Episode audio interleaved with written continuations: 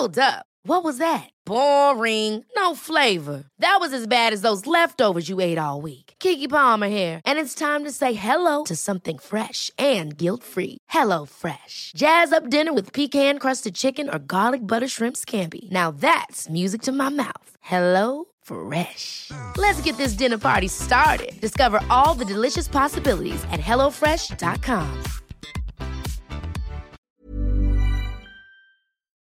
Boah, ich brauche dringend mal Urlaub. Am besten weit weg, so oben auf dem Berg oder so. Ja, am besten 3000 Meter über Meeresspiegel. Was schätzt du, wie viele 3000er sind in Osttirol? Keine Ahnung, fünf? 266. Was? Wenn du also mal Bock auf richtigen Sport hast, kannst du in Osttirol richtig gut klettern, Mountainbiken oder Weitwandern. Ich bin da eher so Team Selfcare, also Yoga auf dem Berg machen, irgendwo in unverbrauchter Natur, frische Luft atmen und Abendsterne angucken ohne Lichtverschmutzung. Hm, das geht in Osttirol auch. Die Region vermeidet bewusst den Massentourismus, Bonus, sondern fördert authentische Erlebnisse für alle, die es ursprünglich mögen und sich auf das Wesentliche besinnen wollen. Falls du ein bisschen was brauchst, um den Puls höher zu treiben, kannst du auch beim Dolomitenmann mitmachen oder den höchsten Berg Österreichs bezwingen und beim Glockner Ultra Trail mitmachen. Boah, da würde ich maximal zugucken. Ich bin dann ja eher so bei der Kulinarik. Aber das geht in Osttirol in den 22 ausgezeichneten Restaurants auch. Osttirol ist, wo die Freiheit auf den Berg trifft. Mehr über seine raue Natur und die spannenden Events findest du auf www.osttirol.com.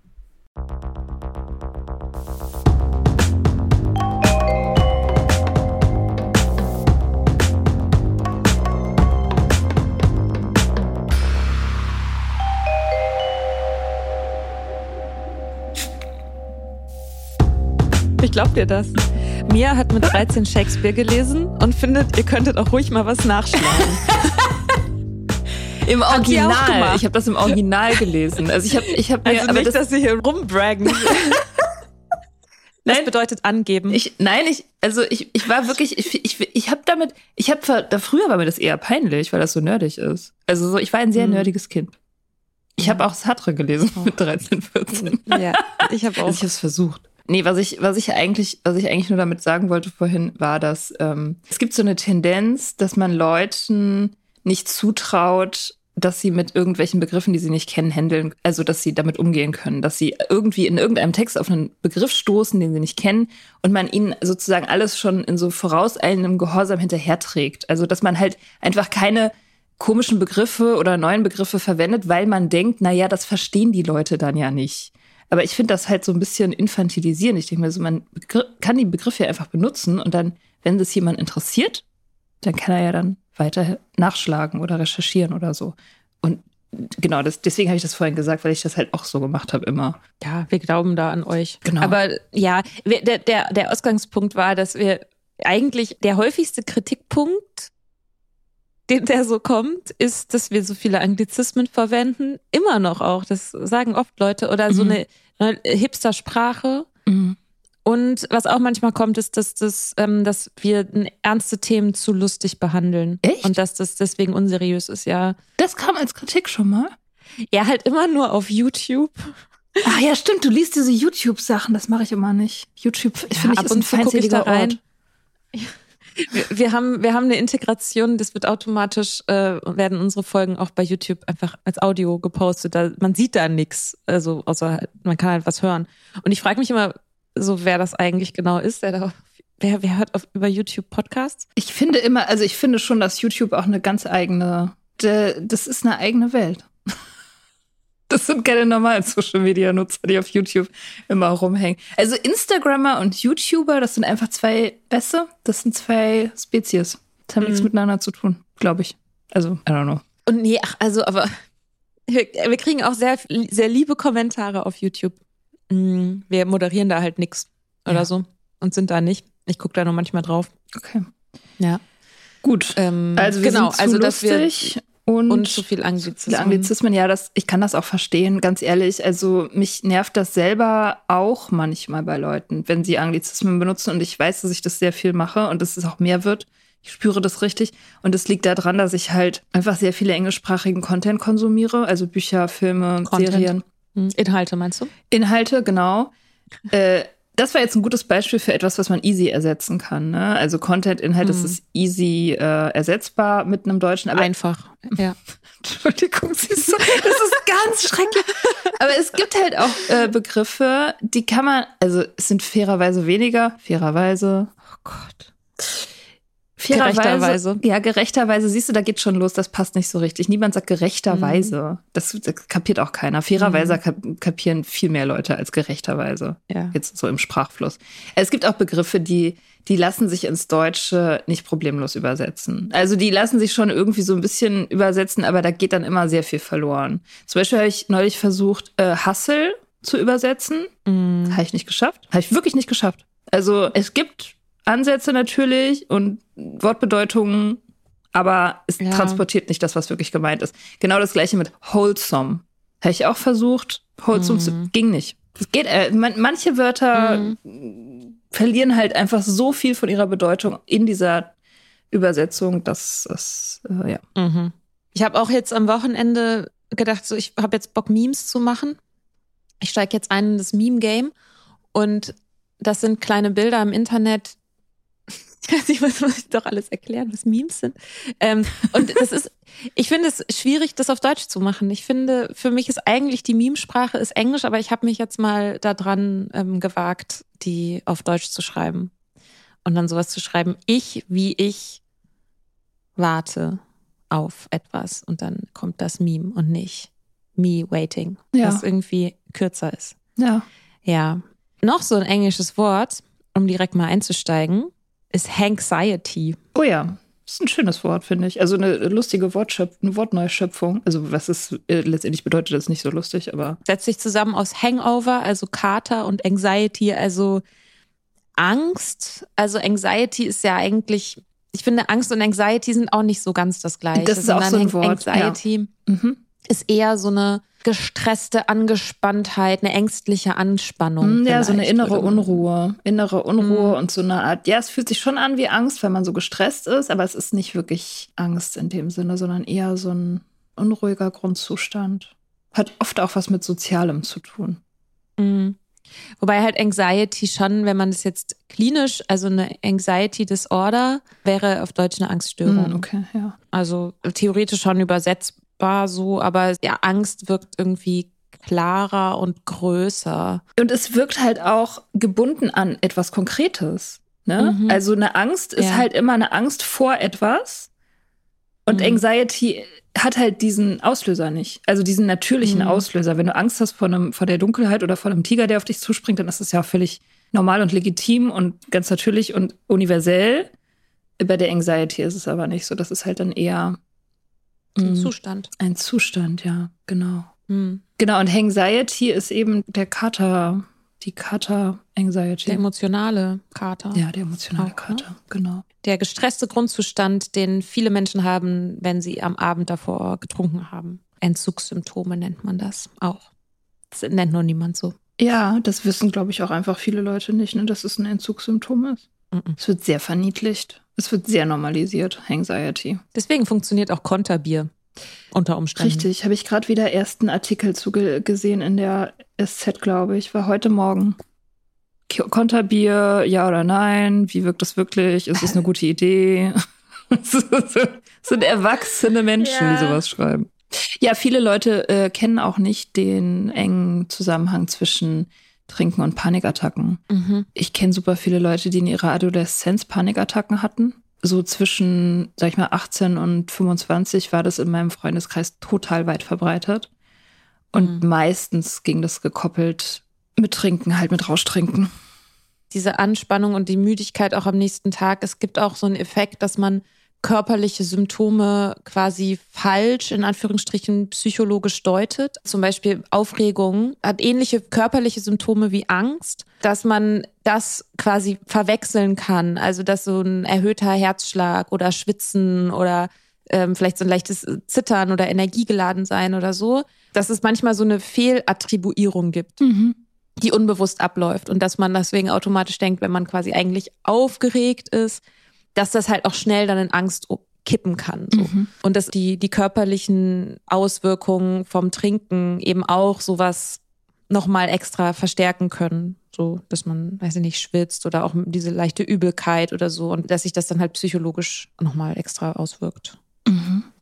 Ja, eigentlich finde ich eins der schönsten Wörter der Nüchternheit ist ja die Pink Cloud, oder? Mm, Ja. Die pinken Wolken.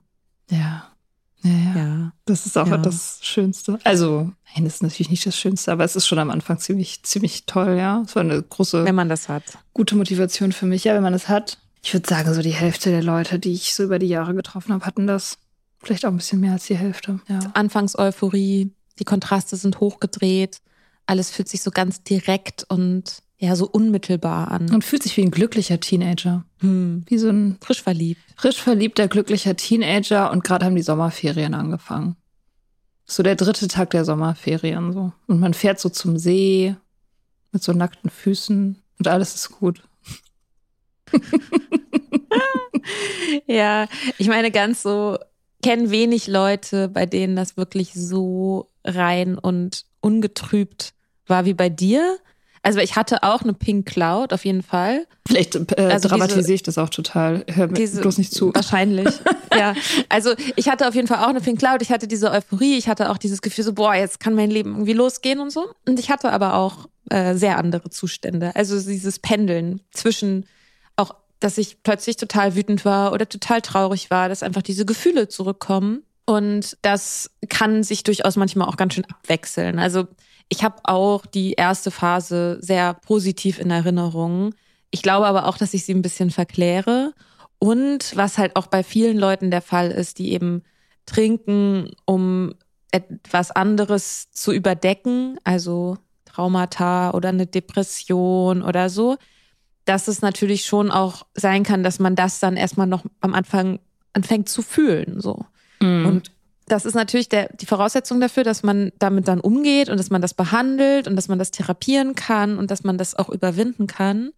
Aber das wurden wir auch nochmal darauf hingewiesen jetzt auf Instagram und ich fand das einen wichtigen Hinweis zu sagen, dass es bloß weil diese Pink Cloud vielleicht ausbleibt und bloß weil es vielleicht am Anfang erstmal schwieriger wird, heißt es nicht, dass das ähm, schlecht ist, nüchtern zu sein. Und ich würde an der Stelle vielleicht unsere Folge zur Grey Cloud empfehlen. Zur grauen Wolke, die eben genau das ist, so, wenn sich das am Anfang alles sehr schwer und ja, irgendwie nutzlos oder so anfühlt, Gefühl hat, man ist nur am Wasser treten, es geht gar nicht vorwärts. Alle berichten von ihren mega krassen Glücksgefühlen und man selber ist, will sich eigentlich nur verkriechen und Pizza essen und äh, einfach niemanden sehen. Mhm. Das kann halt auch sein.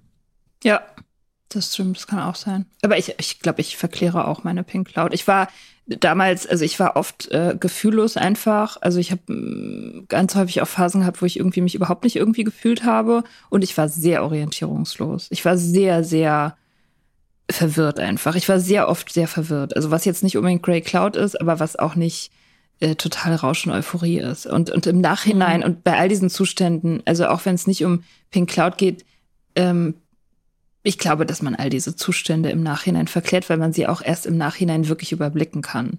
Also während man da drin ist, würde man, also jetzt, ne, auch wenn es um zum Beispiel irgendwie Verliebtheit geht oder der Anfang von irgendwas anderem, so während man da drin ist, spürt man das nicht so klar und eindeutig, wie man das im Nachhinein tut. Ich habe auch nicht, als ich kapituliert habe, zum Beispiel, kann man letzte Folge mal hören, äh, habe ich das nicht verstanden, was das ist. Ich auch Also nicht. ich saß da ja nicht neben mir und habe gesagt, ah ja, ich habe jetzt kapituliert. Überhaupt, ich habe das erst Monate später verstanden, als mir das jemand erklärt Ja. hat.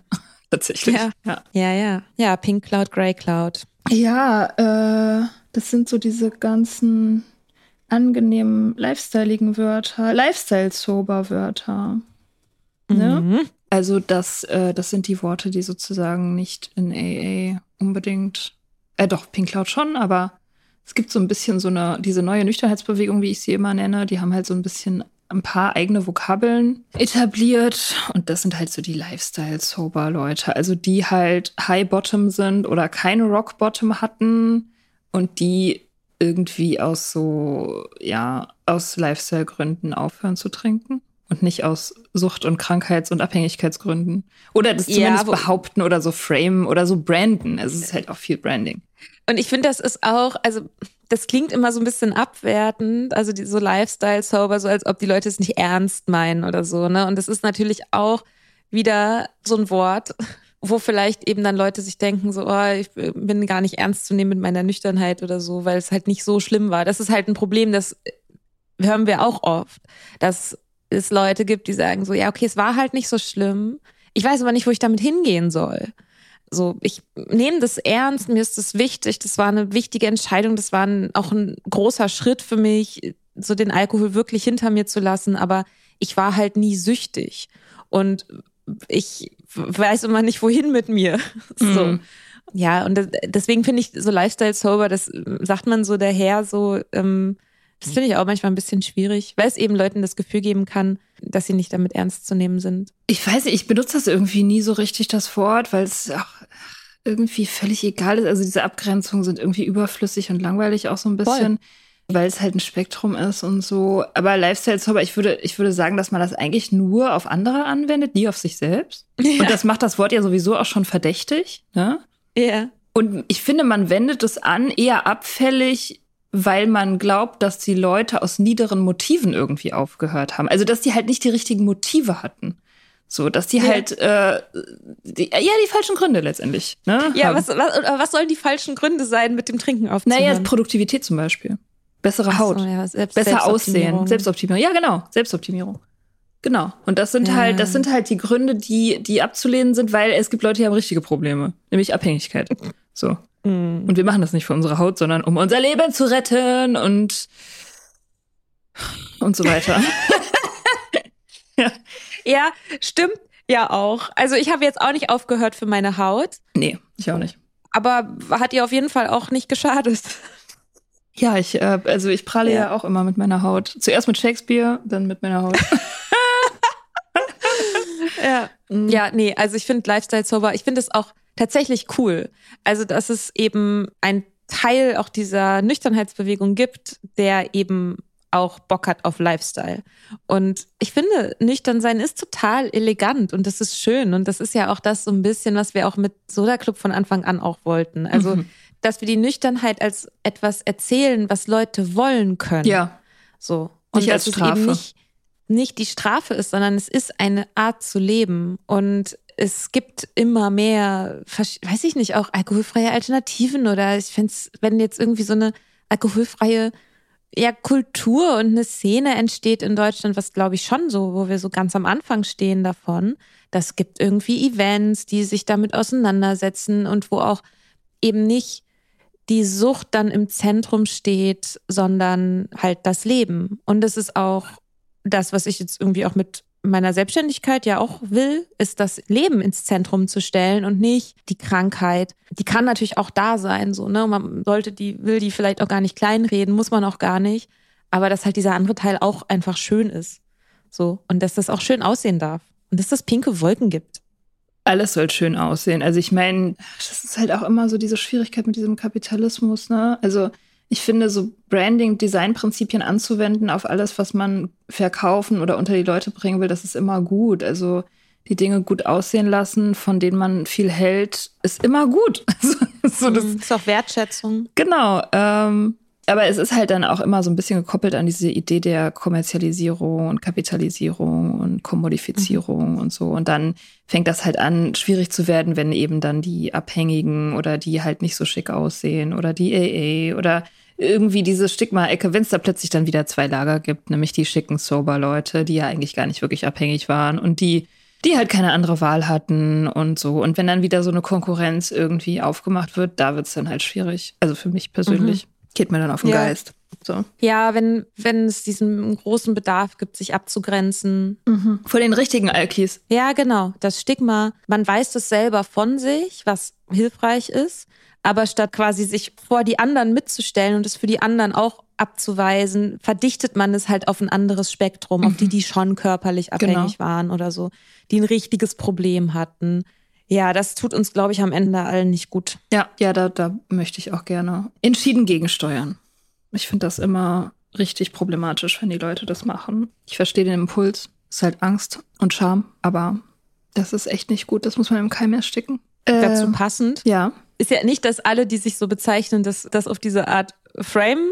Es ist aber ja auch ein relativ neuer Begriff, und zwar der des Grauzonentrinkers oder der Grauzonentrinker. Und ich finde den Begriff eigentlich ziemlich gut, weil er deutlich macht, dass es ein Spektrum ist. Ja. Dass es diese Grenze, diese Linie nicht gibt, ab der es kein Zurück mehr gibt oder ab der man dann Alkoholiker ist. Und also, dass es diese scharfe Trennung, die gerne so konstruiert wird, die totaler Bums ist. Ja, dass es halt eine Grauzone ist, durch die jeder Mensch durchgeht. Auf dem Weg in die Hardcore-Abhängigkeit gehen wir alle durch eine Genau. Grauzone durch. Genau, ja. Also jede trinkende Person ist in dieser Grauzone. Egal wie viel man trinkt, man ist immer in dieser Grauzone. Also wenn man regelmäßig Alkohol konsumiert, egal wie oft das ist, dass man eben immer weiter in die dunkle und dann irgendwann rote Zone kommt und dass es da eben keine klare Trennung gibt, dass da nirgendwo ein Zaun steht oder ein Schild, wo drauf steht, hier endet das lustige Fun-Trinken und hier beginnt die Abhängigkeit oder so. Das gibt's halt nicht.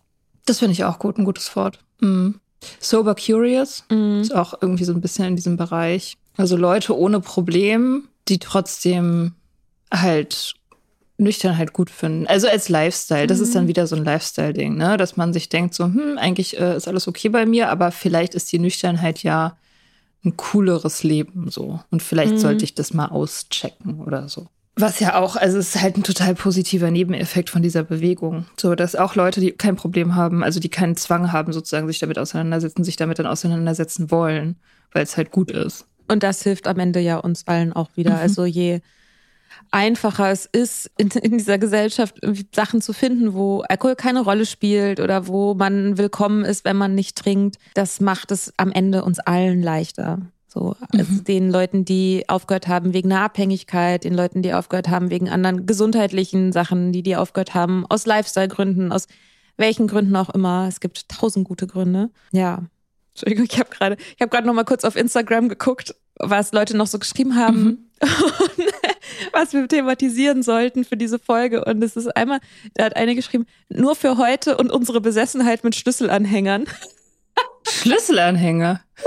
ja, es gibt Die Chips. Äh, wahrscheinlich die Chips bei AA oder irgendwie, die, ja, ja. Das ist ein guter Punkt. Ja, ja. Das ist ein sehr guter Punkt.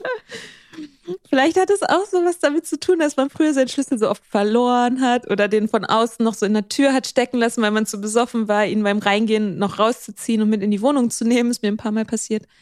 Ja. Ich glaube nicht. Ich glaube, das ist einfach ganz pures magisches Denken. Das ist einfach ein ganz kindliches magisches Denken, dass du halt irgendeine abstrakte Qualität oder ein Gefühl oder einen Lifestyle oder so an so ein Objekt halt hängst und das dann drin manifestierst und dem halt irgendwelche magischen Qualitäten zusprichst, die er auch, glaube ich, haben kann. Also ich glaube, das ist so ein Ja. Placebo. Ich glaube, das kann man schon, da kann man schon äh, irgendwie auch drauf draufsetzen. Also ich habe so eine Münze. Ich habe auch eine von dir bekommen. Stimmt, ich habe die Ist meine. auch immer in meinem Portemonnaie. Genau, ich habe meine auch immer im Portemonnaie. Ich habe meine, ich hatte eine Einjahresmünze, die habe ich mir auf dem auf dem Meeting in Kreuzberg abgeholt nach einem Jahr mit einer Freundin zusammen, die auch ein Jahr hatte. Und die war mir schon wichtig. Ich habe die dann auch jahrelang immer mit mir rumgetragen. Und dann hatte ich neulich, also letztes Jahr ist ein Freund ein Jahr sober gewesen und dem habe ich die dann geschenkt, weil ich hatte schon zu dem Zeitpunkt die Fünfjahresmünze von dem Typen, der bei meinem ersten Meeting diese Fünfjahresmünze bekommen hat. Und das war halt irgendwie so mega schön. Ich war halt mit einer neuen Person in dem, also ich war in dem ersten Meeting hat eben dieser Freund diese Fünfjahresmünze bekommen. Und dann war ich fünf Jahre später oder ein bisschen mehr als fünf Jahre später mit einer neuen, die das erste Mal zur AA gegangen ist, bei genau diesem Meeting und habe halt dem Freund dann erzählt, dass mein erstes Meeting, dass er da diese Münze bekommen hat und der hat das erste, was er gemacht hat, war halt, der hat diese Münze rausgenommen und meinte, so, es ist jetzt deine so. Und dann, das war richtig schön. Und dann habe ich äh, zu der neuen gesagt, ähm, dass sie, dass ich die jetzt halt aufbewahre für sie dann in fünf Jahren. Und die kriegt sie dann in vier. Also sie hat jetzt schon ein Jahr. Mhm. Woo! Uh. Ah, das ist toll. Und das ist echt, Soberversaries. ja, ja, Auch so ein Wort. ja. Soberversary, genau, ja. Ja. Für viele wichtiger als ihr biologischer Geburtstag. Für völlig verständlicherweise. Ich habe auch überlegt, ob ich ein Angebot mache. Soberversary feiern. Eine vergünstigte Coaching-Session, wo wir einfach ein bisschen Zeit haben, das zu feiern. Ich glaube, da habe ich richtig Bock drauf. Mhm. Einfach mit Leuten irgendwie gucken, ja, was war im letzten Jahr, wo kommst du her, das gemeinsam zu feiern und dann ins nächste Jahr zu starten zum Soberversary. Da hab Ja. ich, glaube ich, richtig Bock. Das ist ja, cool. ich glaube, das macht allen gute Laune, allen Beteiligten. Mhm. ja, ähm, ja, Was war das erste nochmal? nur für heute. Nur für heute, ja. Mhm. Eigentlich ein bisschen selbsterklärend, ne? Ja, man muss sich. Gute 24 Stunden wünscht man sich. Auch gerne mal nach dem Meeting das abgekürzt G24H. Das, das erste Mal, als ich das gelesen habe, war ich sehr verwirrt. Ja, stimmt. Stimmt. Das machen halt vor allem die Älteren. Ja. Die Veteraninnen. Ja, für mich hat das nie was getan. Ich habe das auch schon ein paar Mal gesagt im Podcast, glaube ich. Also diese 24-Stunden-Sache oder nur für heute so, das, das hat bei mir nicht gegriffen. Ich fand das nicht, also weil, weil ich halt nicht, weil ich halt nicht white-knuckled habe. Also ich musste mich da nicht durchkämpfen. Ich wollte halt vom Tag eins an forever sober sein. Das wollte ich halt mhm. und deswegen brauchte ich dieses. Ich fand es nicht schwer. Ich fand es nicht mehr schwer, nicht zu trinken, sondern ich fand es nur noch geil. Und das ist natürlich mhm. ein totales Privileg und einfach ein Glück und so, was viele Leute nicht haben. Aber ich hatte das. Ich weiß, wenn ich hätte ich mich durchkämpfen müssen, hätte ich mich durchhangeln müssen, dann hätte ich das nicht geschafft, weil ich dafür zu wenig Disziplin habe. Tatsächlich. Ich glaube, dass für mich auch wieder eine Mischung ist. Also, dass mir das nur für heute, nur für jetzt in Situationen punktuell geholfen hat. Also ich habe auch sehr schnell dieses Gefühl gehabt, ja, das ist das ist jetzt und bitte lass es für immer sein. Und dann gab es halt Momente, in denen es schwierig war. Und dann hat das eben geholfen zu sagen, okay, weißt du was, ich muss jetzt nicht über morgen nachdenken, ich muss jetzt nicht über nächste Woche nachdenken. Ich denke jetzt erstmal über heute nach. So, oder über die nächste Stunde. Und ich denke jetzt erstmal nur über jetzt nach. Und jetzt gerade geht es. So. Und jetzt gerade passiert nichts Schlimmes. Und jetzt gerade trinke ich nicht. Und ist alles okay. Und ich glaube, dass es irgendwann, ja, sich halt ein bisschen verschiebt, ne? Dass wenn du am Anfang kämpfst, ist nur für heute richtig, richtig gut.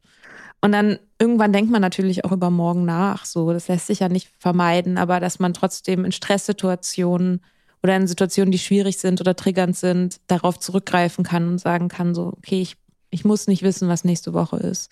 Und ich finde auch, das hilft auch bei der Kapitulation, wenn man, äh, keine Ahnung, in einem halben Jahr ist die Familienfeier oder die Hochzeit vom besten Kumpel und man weiß, man denkt so, oh, vielleicht will ich da ja doch trinken oder so und hm, wie wird denn das? Dass man sich denkt, nee, da muss ich jetzt gerade, muss ich da nicht drüber nachdenken. Jetzt gerade muss ich nur über heute nachdenken. Und das ist schon hilfreich einfach, dass man nicht versucht, äh, Probleme, die noch gar nicht da sind, im Kopf in der Zukunft zu lösen. Ja. Ja, ja, genau. Ja, also Sachen auf morgen verschieben, das mache ich tatsächlich regelmäßig. Also das habe ich oft gemacht mit, ähm, in meiner letzten Trennung habe ich, war ich sehr viel wütend und ich wollte gerne oft wütende Nachrichten schreiben und habe die dann immer auf morgen verschoben. Ich habe mir immer gedacht, so, oh, ich habe ja die Nachricht, kann ich auch morgen schicken und dann morgen will man es halt nicht mehr. Und das ist jedes mhm. Mal gut. Und so kann man das ja auch machen mit allen anderen Sachen. Also ich kenne auch Leute, die gesagt haben, also die halt gekämpft haben und gesagt haben, so, ich trinke heute nicht, morgen kann ich dann. Morgen trinke ich. Morgen, mhm. also heute nicht, aber morgen kann ich dann richtig durchdrehen. Und das kann helfen. Ja. Nach einer kurzen Pause geht es weiter. There's never been a faster or easier way to start your weight loss journey than with PlushCare. PlushCare accepts most insurance plans and gives you online access to board-certified physicians who can prescribe FDA-approved weight loss medications like Wigovi and Zepbound for those who qualify. Take charge of your health and speak with a board-certified physician about a weight loss plan that's right for you. Get started today at plushcare.com slash weight loss. That's plushcare.com slash weight loss. plushcare.com slash weight loss. Es gibt doch eigentlich keine schönere Jahreszeit zum Daten als den Frühling. Deshalb wollen wir euch Hinge vorstellen. The Dating App designed to be deleted. Hinge ist gemacht für Menschen, die es ernst meinen. Und zwar unabhängig von deiner sexuellen Orientierung oder Geschlechtsidentität. Du legst ein ausführliches Profil an mit deinen gewählten Pronomen, kannst dafür sogar Sprachnachrichten und Videos aufnehmen. All das hilft dem Algorithmus, dir die Menschen anzuzeigen, mit denen du besonders kompatibel bist. Und wenn du unsicher bist, wie du ein gutes Gespräch anfangen kannst, machen dir die Prompts den Einstieg viel leichter. Prompts sind kurze Fragen, mit denen du dein Profil tunen kannst, mit denen du dich so zeigen kannst, wie du wirklich bist. Und dies deinem Gegenüber ermöglichen, gleich ein authentisches Gespräch anzufangen. Hinge hat Prompts speziell für die LGBTQIA-Plus-Community entwickelt, zum Beispiel, welche queeren Orte deine Favorites sind oder wie Gender Euphoria für dich aussieht. Also, wenn du noch auf der Suche nach authentischen Verbindungen bist, lad Hinge runter und probier die Prompts aus. Ich glaube, was auch dazu passt, zu dem nur für heute, und ich finde das ein schönes Konzept, den Raum zwischen Reiz und Reaktion. Mhm. Ist auch so ein Konzept, das ist jetzt nicht AA, das ist von Viktor Frankl, einem Therapeuten, der viel mit Suizidgefährdeten gearbeitet hat und der im KZ war und das überlebt hat und darüber ein Buch geschrieben hat, äh, trotzdem Ja zum Leben sagen heißt das und hat eine Form der Therapie entwickelt, die sich darauf konzentriert, quasi Sinn herzustellen, also den Sinn für das Leben, den, dem eigenen Leben einen Sinn zu geben. Logotherapie heißt das. Und der hat eben so ein sehr berühmtes Zitat, und das ist, ähm, zwischen Reiz und Reaktion liegt ein Raum. In diesem Raum liegt unsere Macht zur Wahl unserer Reaktion. In unserer Reaktion liegen unsere Entwicklung und unsere Freiheit. Und das äh, finde ich eine schöne Art, darüber nachzudenken, dass wir eben nicht sofort auf jeden Reiz, auf jeden Impuls direkt reagieren müssen, dass wir nicht jedem Trigger in den Abgrund hinterher springen müssen, sondern dass es halt diesen Raum gibt, in dem wir uns entscheiden können noch. Und dass es ein Raum ist, den kann man üben und den kann man auch gestalten. Und diese, Und vergrößern. diese zwei Zentimeter und den kann Mhm. man vergrößern. Voll. Ja. Ja. Und das ähm, finde ich ist ein sehr, sehr nützliches Konzept. Total, und das ist einfach richtig Trainingssache. Ne? Das ist so cool, dass man merkt, also man merkt, oder ich habe das gemerkt, ich habe das total gemerkt, wie ich da immer besser drin geworden bin, diesen Raum zu vergrößern. Das ist wie ein Muskeltrainieren. Mhm. Und bei mir, ich habe das sehr viel mit Schreiben gemacht, weil Schreiben hat einen ganz ähnlichen Effekt, also weil es halt Distanz herstellt. Wenn man über sein Leben schreibt, über, über das, was einem passiert ist, dann passiert das ganz automatisch. Du schreibst was auf und bist halt in dem Moment eben der Erzähler, die Erzählerin.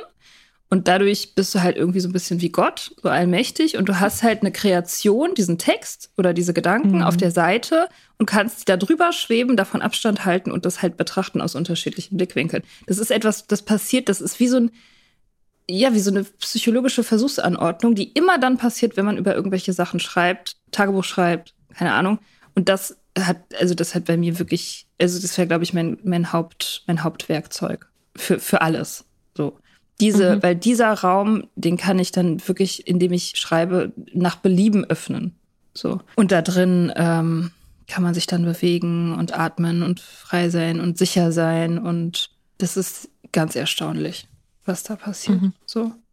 Und was, was ich auch gerne zitiere, ist, was mal jemand in einem Meeting gesagt hat, ein Freund von mir, der meinte irgendwie so, Gefühle dauern zwei Minuten, alles, was danach kommt, ist eine Haltung. Das finde Mhm. ich auch immer wieder sehr gut. Weil das Mhm. stimmt tatsächlich, ein Gefühl ist halt erstmal nur eine Information, die man hat und mit der man halt beliebig viele Sachen, unterschiedliche Sachen anstellen kann. Und man muss da nicht drauf reagieren, man muss nicht auf eine bestimmte Weise drauf reagieren.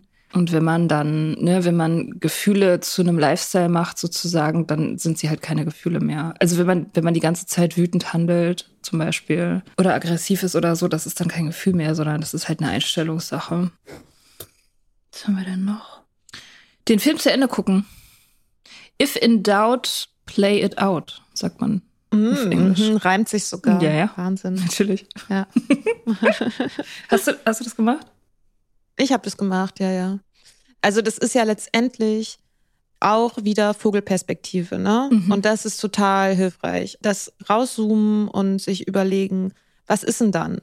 Weil im, ich sag mal, süchtigen Modus oder im Ich will das jetzt, denkt man ja nicht weiter. Man denkt ja immer nur so, okay, dann, dann habe ich das. Und dann ist da Erleichterung. Und dann muss ich das, was ich jetzt gerade habe, nicht mehr haben. Dann muss ich das nicht mehr fühlen. Dann muss ich hier nicht mehr sein. Dann kann ich weg. Und so, und das ist jetzt mein, das ist jetzt mein Anker und ich will das jetzt. Aber ja, und dann. Und dieses und dann fand ich unfassbar hilfreich. Mhm. Selbst wenn es, okay, und dann, ja, dann trinke ich. Okay, und dann, ja, dann habe ich getrunken. Und ich habe getrunken ist was ganz anderes als ich will trinken oder ich trinke, sondern ich habe getrunken. Und wie bewerte ich das dann für mich? Was muss ich dann machen? Für mich sowas wie, ja, gut, ich hätte, scheiße, ich habe schon einen Sober-Podcast. Fuck. Ja. Ähm, oder ich muss das jetzt irgendwie Leuten erzählen oder ich äh, muss dann die, die Flaschen wegbringen oder ich muss mir morgen wieder begegnen. Ich muss mir, ich muss morgen wieder in den Spiegel gucken Kater mit Kater. Uah. einen Kater haben. Und das Problem, was ich jetzt habe, ist garantiert morgen schlimmer dadurch. Ja, genau, weil ich mir auch noch meinen Schlaf ruiniere, den ich so dringend brauche. Dazu kommt dann die Scham, der Ärger, Ja. auf Null setzen. So, ach, Schlechte Haut.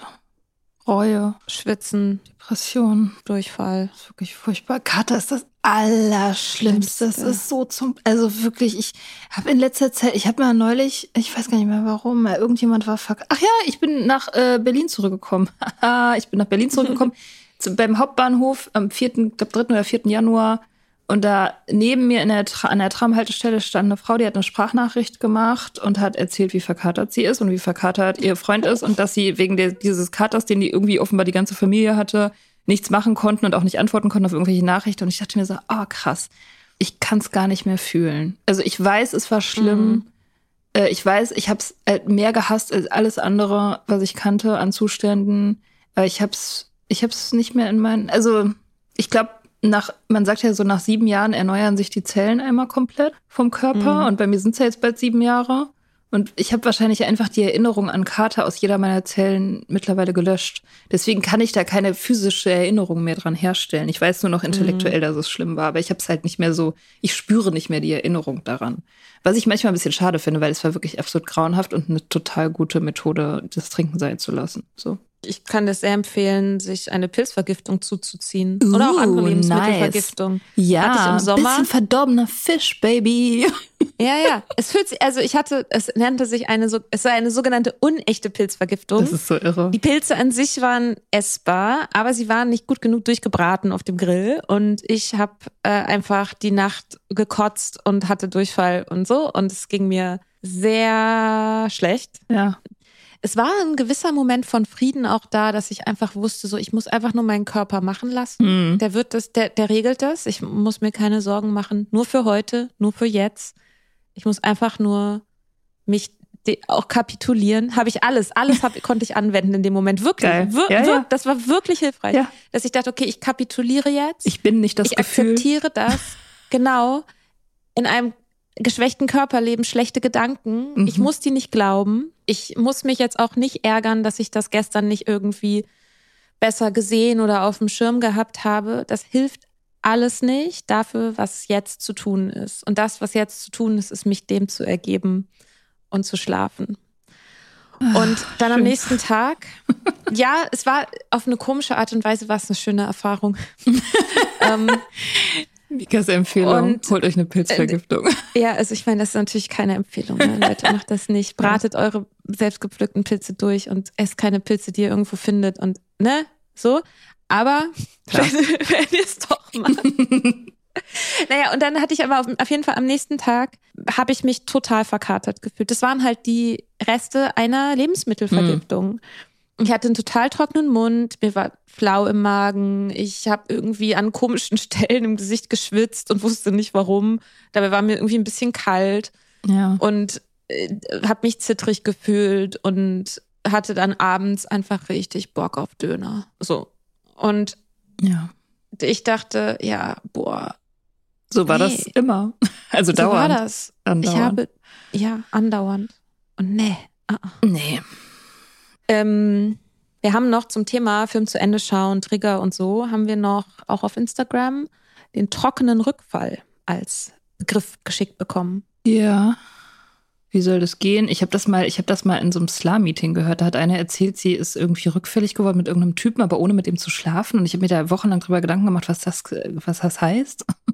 Mhm. ich weiß es immer noch nicht. Keine Ahnung. Mhm. Also, ich würde sagen, ich bin ja jetzt keine Expertin, was damit gemeint ist, ist in alte Verhaltensweisen zu rutschen oder Trigger aufzusuchen, Situationen aufzusuchen, von denen man weiß, dass sie triggernd sind oder dass sie irgendwie halt schon an der Grenze eben liegen zum tatsächlich das dann machen, zum Beispiel tatsächlich zu trinken, also in die Stammkneipe zu gehen, so in der man jetzt lange nicht mehr war und man flirtet so mit der Gefahr und ich hatte so eine ähnliche Situation vielleicht mit, mit Rauchen, dass ich dachte, ja, ich gehe einfach erstmal nur in den Kiosk.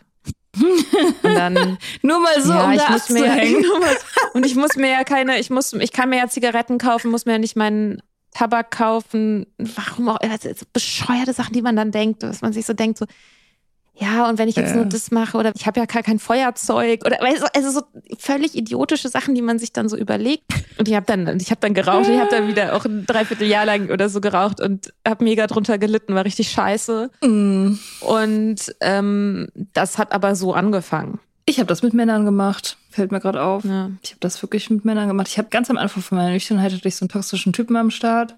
Also ich hatte den nicht, ich kannte den halt und habe halt, ich wusste halt ganz genau, das ist, das ist Kryptonit für Man mich. hat sie nie. Der, ja, genau. Kann sie nicht haben. Ah, das ist der Witz That's the daran. point. Nein, aber selbst wenn man sie hätte, also was auch immer das bedeutet, äh, würde man leiden. Aber egal. Da, und der, und, und ich habe mir da halt damals erzählt, so, naja, ich mache ja nicht mit dem rum. Es gab tatsächlich literally eine Situation, wo wir irgendwie auf der Straße standen, glaube ich, irgendwie uns verabschiedet haben und so. Und wir waren halt so. Es war ganz haarscharf am, am Rummachen. Also es war so Mundwinkel berühren sich und so. Und ich habe es aber nicht gemacht. Ich habe das dann abgebrochen sozusagen und habe mich deswegen total schlau gefühlt, äh, weil ich dachte, na ja, also der kann, der kann mir ja nichts tun, solange ich nicht mit dem rum rummache. Das ist ein Fehler. Ja, so genauso wie einfach mal so in den Kiosk zu gehen, nur mal so um zu gucken. Ja, ja. Nee, und vor allem nicht, weil, nicht, weil, also das hat bei mir nie dazu geführt, dass ich wirklich mit dem rumgemacht hätte. Das war gar nicht der Punkt. Ich habe auch nie mit dem rumgemacht. Aber das Ding ist, der Film, der im Kopf abgelaufen ist, hat die gleichen Effekte gehabt, wie als wenn ich mit ihm rumgemacht hätte. So. Das ist halt das Ding. Also. Ja, es ist vielleicht so vergleichbar wie mit einem emotionalen Seitensprung. Also Seitensprung ist so ein komisches Wort. Also so, wenn man in einer Beziehung, in einer ausgemacht monogamen Zweierbeziehung ist und mit einer anderen Person so viel schreibt. Vielleicht ein bisschen mehr, als man eigentlich das Gefühl hat, dass es okay wäre. Mhm. Und es mit so einem Gefühl macht, eigentlich ist es nicht so ganz in Ordnung und man sollte es auch der anderen Person nicht sagen, aber es passiert ja nicht mehr. So, es ist ja total unschuldig. Und je häufiger man sich das sagt, dass es ja total unschuldig ist, desto weniger unschuldig wird es. Und ich glaube, so in der Art, das sind so vorbereitende Sachen für mehr Mhm. unter Umständen. Ja. Ja, das ist vielleicht auch der Grund, warum so viele AAs oder auch nicht AAs sagen, man soll kein alkoholfreies Bier trinken. Ne? Das ist wahrscheinlich so eine Form davon. Weil so Bierimitat, wenn das halt ein Imitat sein soll, dann irgendwann zum richtigen Bier führt oder so, I guess. Was halt, glaube ich, auch Quatsch ist. Also für mich ist es Quatsch, das weiß ich. Ja. Also ich, äh, ich kann tatsächlich ganz gut alkoholfreies Bier trinken und das macht nichts mit mir. Aber wenn man das eben mit diesem Hintergedanken macht, dass, dass es einen irgendwie erinnert und dass man es deswegen schön findet oder so. Also ich, ich glaube auch, ich, alkoholfreies Bier macht nicht wirklich was mit mir. Ich will es aber auch nicht. Hm. Also ich habe an Silvester so wirklich einen Schluck bei jemandem mitgetrunken, weil ich so dachte, das interessiert mich so. Mhm. Und dachte dann so, ja, es, also ja, macht weder das eine noch das andere mit mir. Was halt bei mir ein Ding ist, wenn ich alkoholfreien Wein, also Weißwein vor allem rieche oder ich habe auch mal einen Schluck probiert, da merke ich, da, da reagiert mein Körper. Mhm. Und das ist also das letzte Mal, das ist, ich hatte einmal einen Schluck probiert, das ist schon eine ganze Weile her und dachte so, ja, nee, mache ich nicht. Dann war ich neulich irgendwo, wo es eben auch welchen gab und ich habe halt nur mal dran gerochen und ich habe sofort gemerkt, mm, mm, nee, nee, nee, nee, nee, nein. Ja, mit Wein, mit Wein habe ich das tatsächlich auch. Also wenn er gut gemacht ist, im Sinne von halt ähnlich am Original, dann, dann mache ich das nicht. Das finde ich auch. Da reagiert mein Körper auch tatsächlich. Aber bei Bier und Sekt komischerweise nicht. Ich weiß nicht warum. Sekt geht bei mir auch tatsächlich, ja. Ja. Alkoholfreier Sekt geht total gut. Ja, ist komisch. Echt komisch. Wirklich komisch, ja. Weißt du, was Pause ist? Äh, du hast das mal erklärt in der Craving-Folge, die wir Hm, im letzten Jahr. Winter, glaube ich, gemacht haben, ne? Letzter Januar, glaube ich, war das. Genau. Mhm, kann Ja. man gut hören. Ja, kann man sehr gut hören. Genau, ich erkläre es aber gerne auch nochmal. Mhm. PAWS, P-A-W-S, steht für Post-Acute Withdrawal Syndrome, also das nicht mehr akute Entzugssyndrom. Also das sind Entzugserscheinungen, die auftauchen, die, auch wenn eigentlich der Alkoholentzug längst durch ist. Also für mich war das so, um, nach so einem halben Jahr oder so hatte ich so eine Phase, wo ich auch schlecht geschlafen habe, wo ich sehr wütend war, wo Gefühle aufkamen, wo ich auch Suchtdruck nochmal hatte. Und da war ich so ein bisschen von überwältigt oder überrascht einfach, dass das jetzt nochmal kommt, weil ich so dachte, das ist eigentlich durch. Was ist da los? Und das ist jetzt nicht wissenschaftlich gefestigt oder so, ne? Also es gibt jetzt nicht ich kenne jetzt auch keine Studie dazu, aber es ist eben was, was Menschen berichten und was einen natürlich auch so ein bisschen aus den Socken hauen kann, wenn man da total unvorbereitet ist und sich denkt, so ja, ist ja jetzt alles gut und dann kommt das und dann fängt man vielleicht an, das in Frage zu stellen, die Nüchternheit, weil man so denkt, so ja, aber wieso ist das denn jetzt noch schwer? Es sollte ja nicht mehr schwer sein. Und ja, ähm, ja ich, ich kann gar nicht genau sagen, wodurch das ausgelöst wird. Leben. Das kann natürlich durchs Leben wahrscheinlich, ja. dass man auf Situationen trifft, die früher auch Auslöser zum Trinken waren und die man vielleicht, die einem in dem ersten halben Jahr noch gar nicht so begegnet sind. Ja, oder auch, dass sich so eine gewisse Gewöhnlichkeit einstellt, wenn so das erste High so ein bisschen abgeflacht ist und die Begeisterung über die Nüchternheit und jetzt so langsam der Alltag einkehrt. Das kann natürlich auch sein. Mhm. Genau, das ist Pause. Niedliches Wort für etwas, was sehr unschön ist. Ja, Tatzen. Tatzen heißt ja, das doch, oder? Pause. Mhm. Kleine Tatzen. Okay, das nächste ist Doing the Geographical. Ja, ich liebe das. Einen geografischen machen. Mhm, den geografischen machen, ja. Ja, das ist richtig super. Das ist richtig lustig. Ja. Das habe ich nie gemacht, aber ich kenne Leute, die haben das exzessiv gemacht. Mhm. Joe zum Beispiel, die hat das, die ist wie die war in allen Ländern dieser Erde. um, um vor sich selbst zu fliehen. Ja. Ja, ja. Mhm. mhm ja, ja habe ich auch gemacht. Das stimmt in Irland. Also weg, umziehen, in der Hoffnung, dass sich dann die Probleme erledigen. Mhm. It does not work. It, äh, it doesn't work. Nee, das tut es nicht. Aber es, ich finde, das ist ein sehr nachvollziehbarer Impuls, weil ja tatsächlich auch äh, Räume und Orte eine krasse Energie haben können. Mhm. Und das ist schon so, dass unser Umfeld im Sinne von das, was uns sinnlich umgibt, uns ja schon sehr, also zumindest äh, kurzfristig sehr doll beeinflusst. So, dass man, dass man eben, wenn man irgendwie, weiß nicht, einen schönen Blick hat oder einen großen Raum oder einen großen leeren, ein großes leeres Zimmer oder so, dass man da sich dann natürlich anders fühlt, als wenn man in einem dunklen, vollgestellten, ja. staubigen Raum ist oder so. Und dass auch neue Länder oder einfach ein radikaler Ortswechsel kurzfristig das Lebensgefühl und die Energie uns so stark pushen können oder auf eine bestimmte Art beeinflussen können.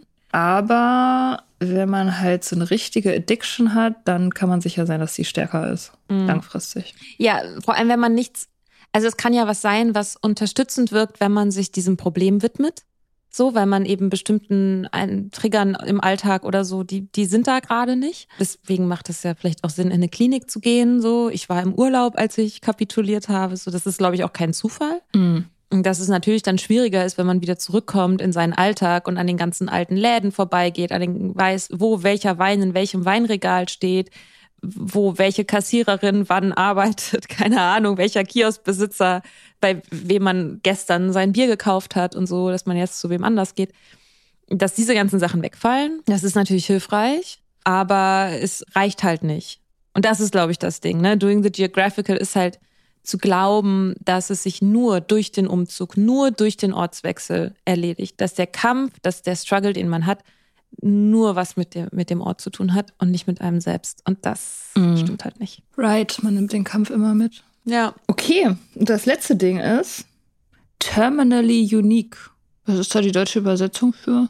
Ich habe da lange drüber nachgedacht mm. und mir folgende Übersetzung überlegt. Mm. Äh, Einzigartigkeit im Endstadium. Ah ja. Mhm. Wie, was ist das? Das ist, wenn man der Meinung ist, dass die Probleme, die man hat, so besonders sind und man so alleine ist mit all den Dingen, die man hat und dass äh, so eine spezielle Situation vorliegt bei einem, dass es keine Möglichkeit gibt, dass andere einen verstehen oder dass irgendein Hilfsangebot gibt, was einem helfen kann, sondern man ist so eine einzigartige, traurige Schneeflocke, dass keinerlei Verbindung möglich ist und keine Hilfe und keine Gemeinschaft und man ist einfach dazu verdammt, sein Märtyrer-Dasein zu fristen und äh, sich seinen Problemen nicht zu stellen, weil einen niemand versteht. Ja, alle konventionellen Behandlungsmethoden sind wirkungslos.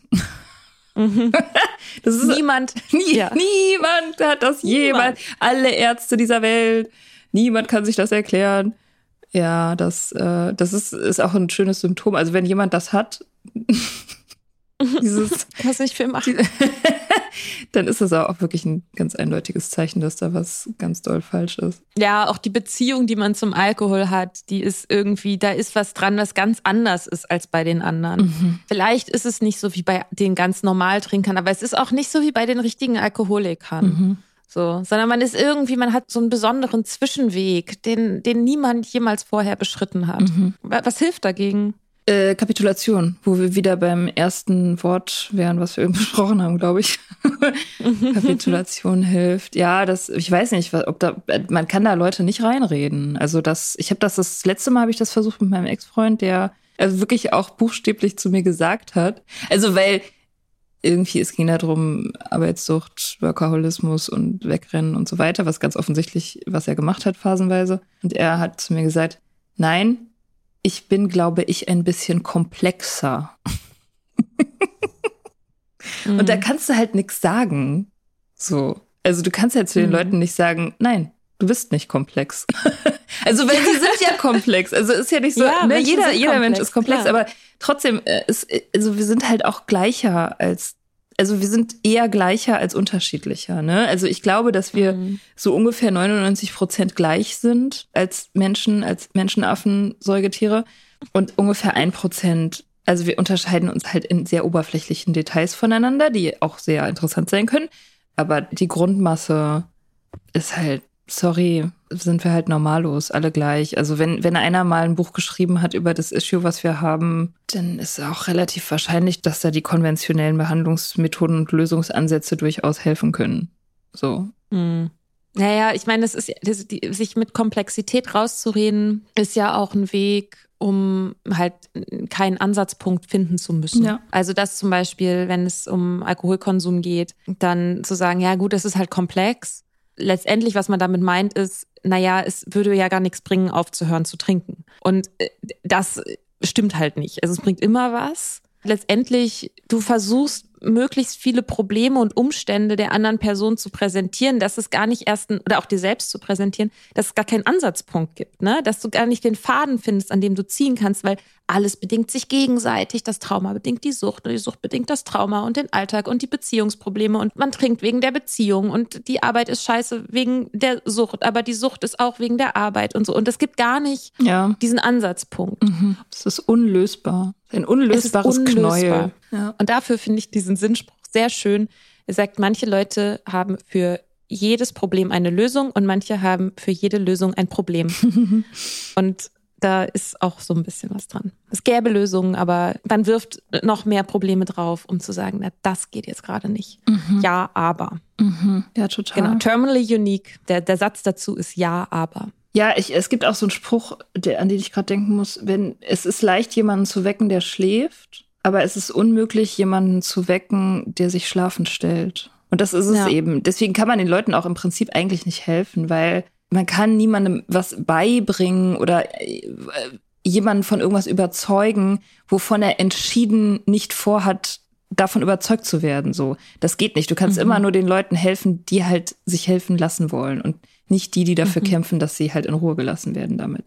So, das mhm. ist halt verschwendete Lebensenergie und auch so, weiß ich, so Wahrheiten finden. Ne? Also so seine eigene Abhängigkeit akzeptieren. Also das ist nichts, was einem von außen an einen herangetragen werden kann. Das findet man in sich selbst. So. Und weil es mhm. immer schon da ist und immer schon da gewesen ist. Und so eine Wahrheit zu erkennen, so eine Erkenntnis zu haben, so eine Epiphany, das ist immer nur so den letzten Schleier von dieser Wahrheit runterziehen und das angucken. Es ist nichts Neues. Es ist immer schon da gewesen. Es ist immer etwas, was darauf wartet, entdeckt zu werden, so. Deswegen kann man sich auch als Außenstehender komplett entspannen, weil man hat eh keinen Einfluss. Ne? Und wenn man gefunden werden will, also wenn so Content auch, so Inhalte wie ein Podcast oder Bücher oder so, wenn die Leute das finden wollen, dann finden sie das. Mhm. Man kann es so bereitstellen, aber man, man kann nicht missionieren. True. Ja, damit ist der Dry January jetzt beinahe vorbei. Fast vorbei. Ein, einen Sonntag haben wir noch. Mhm. Schaltet auch dann wieder ein. Kommt wieder. Es wird aufregend, wenn wir uns überlegt haben, was wir als Thema machen. Ja, wir wissen es noch nicht. Wir nehmen Vorschläge an, immer Vorschläge annehmen. Ah, das würde mich aber mal interessieren. Also wenn jemand jetzt den Dry January gemacht hat und unseren Podcast gut findet und neu eingestiegen ist, könnte die Person uns vielleicht mal schreiben. Vielleicht will die ja mit uns reden. Das fände ich interessant. Ich fände es auch cool. Ihr könnt auch Sprachnachrichten hinterlassen. So Recap vom Dry January vielleicht, wenn ihr neu wart. Wie war es für euch? Trinkt ihr jetzt weiter oder nicht? Bleibt ihr jetzt dabei? Macht ihr jetzt ein Jahr? War das alles irgendwie blöd und überflüssig? Ja, diese ganzen, da würde ich gerne so ein paar ich würde gerne so ein paar Leute, mhm. die sich für Normis halten, mal hören. ja, gut. Ja, schauen wir mal. Ja, cool. Okay. Dann schönen Sonntag. Schönen Sonntag.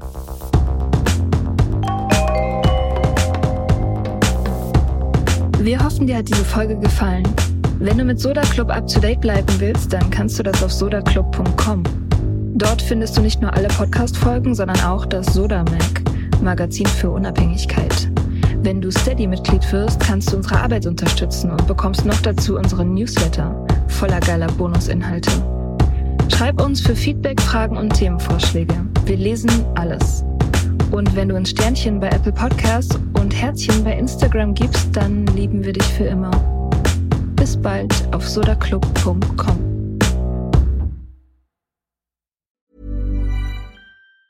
Ever catch yourself eating the same flavorless dinner three days in a row? Dreaming of something better? Well, HelloFresh is your guilt-free dream come true, baby. It's me, Kiki Palmer.